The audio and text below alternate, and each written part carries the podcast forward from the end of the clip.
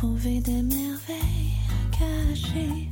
Bien sûr que pour celui qui aime, chaque matin est un baiser, chaque jour une fleur qu'on sème.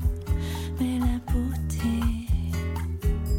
大家好，我是杰杰。本期艺术的故事，我想和大家聊一聊书籍中的艺术。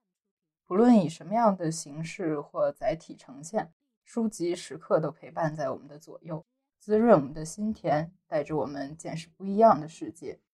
但是，我们是否有留意过书籍中的艺术呢？其实，从立意开始，一本书就充满了艺术性，更不用说后期的版面设计、装帧与营销，处处都是艺术。书籍和我们的关系，其实可以概括为两点。知识的获取和价值的实现，也就是知识的输出。在这里，我想主要讨论一下第二点。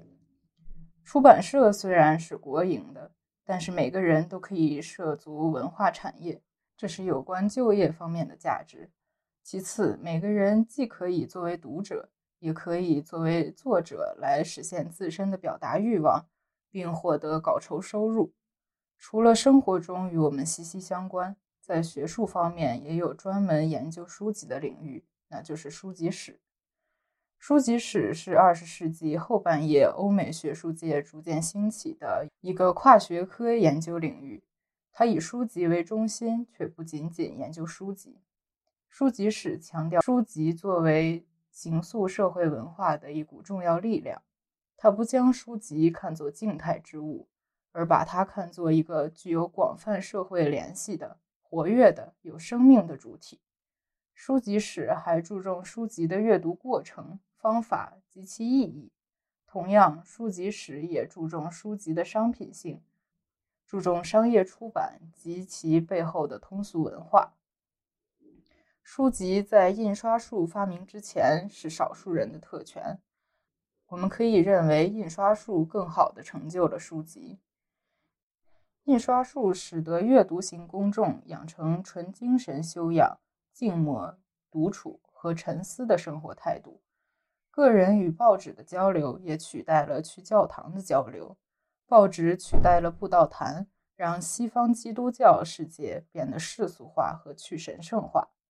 伊丽莎白·爱森斯坦在他的书《作为变革动因的印刷术》中断言：“印刷术是近代科学的动因。”印刷术的出现为早期近现代的科学革命搭建舞台，并应该占有更突出的地位。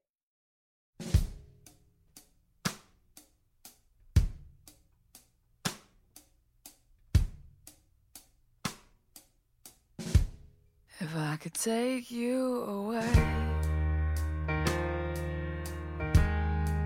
Pretend I was queen.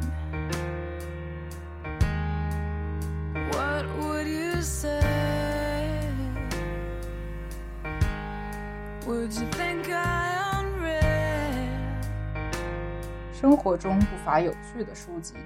接下来，我想为大家介绍两本很有意义也很有趣的书。第一本叫做《企鹅冰书：哪里才是我的家》。这本书采用了温变油墨技术，读者阅读前需要将书放进冰箱冷冻十五到二十五分钟，让书上的内容显现出来。随着温度的改变，书的内容也在变化。温度在二十度以上时，页面就会变成白色，来模拟因温度升高而造成的冰川融化和物种失去家园灭亡的危机。这样的创意不仅增加了阅读的仪式感和趣味性，更是与环保紧密结合起来，让读者亲身体会到全球气候变暖造成的严重后果。第二本我想要介绍的书叫《平如美棠》。八十七岁时，饶老先生患有老年痴呆症的妻子美棠去世。那之后有半年时间，他无以排遣，每日睡前醒后都是难过，只好去他们曾经去过的地方、结婚的地方，到处坐坐看看，聊以安慰。后来，饶老先生终于决定画下他们的故事。他觉得死是没有办法的事，但画下来的时候。人还能存在。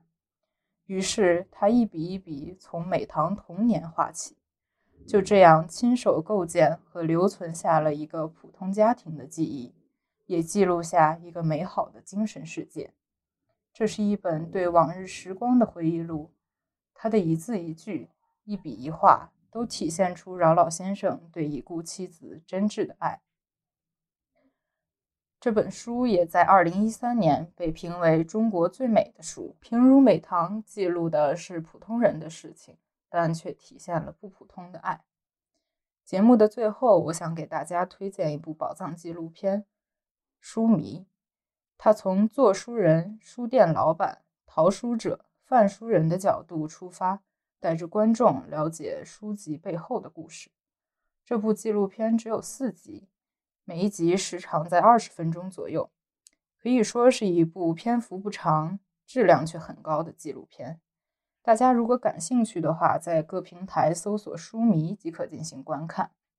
本期节目就到这里，欢迎大家关注我们的公众号，添加小客服分享生活中的艺术，或者提出对节目的宝贵意见与建议。下期艺术的故事将会由 Heavy 带来，敬请期待。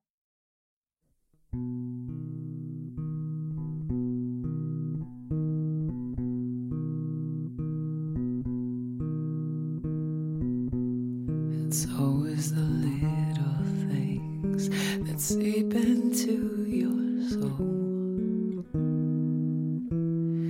How can I lie here still? Awake? Something inside of me is telling me to go. I've been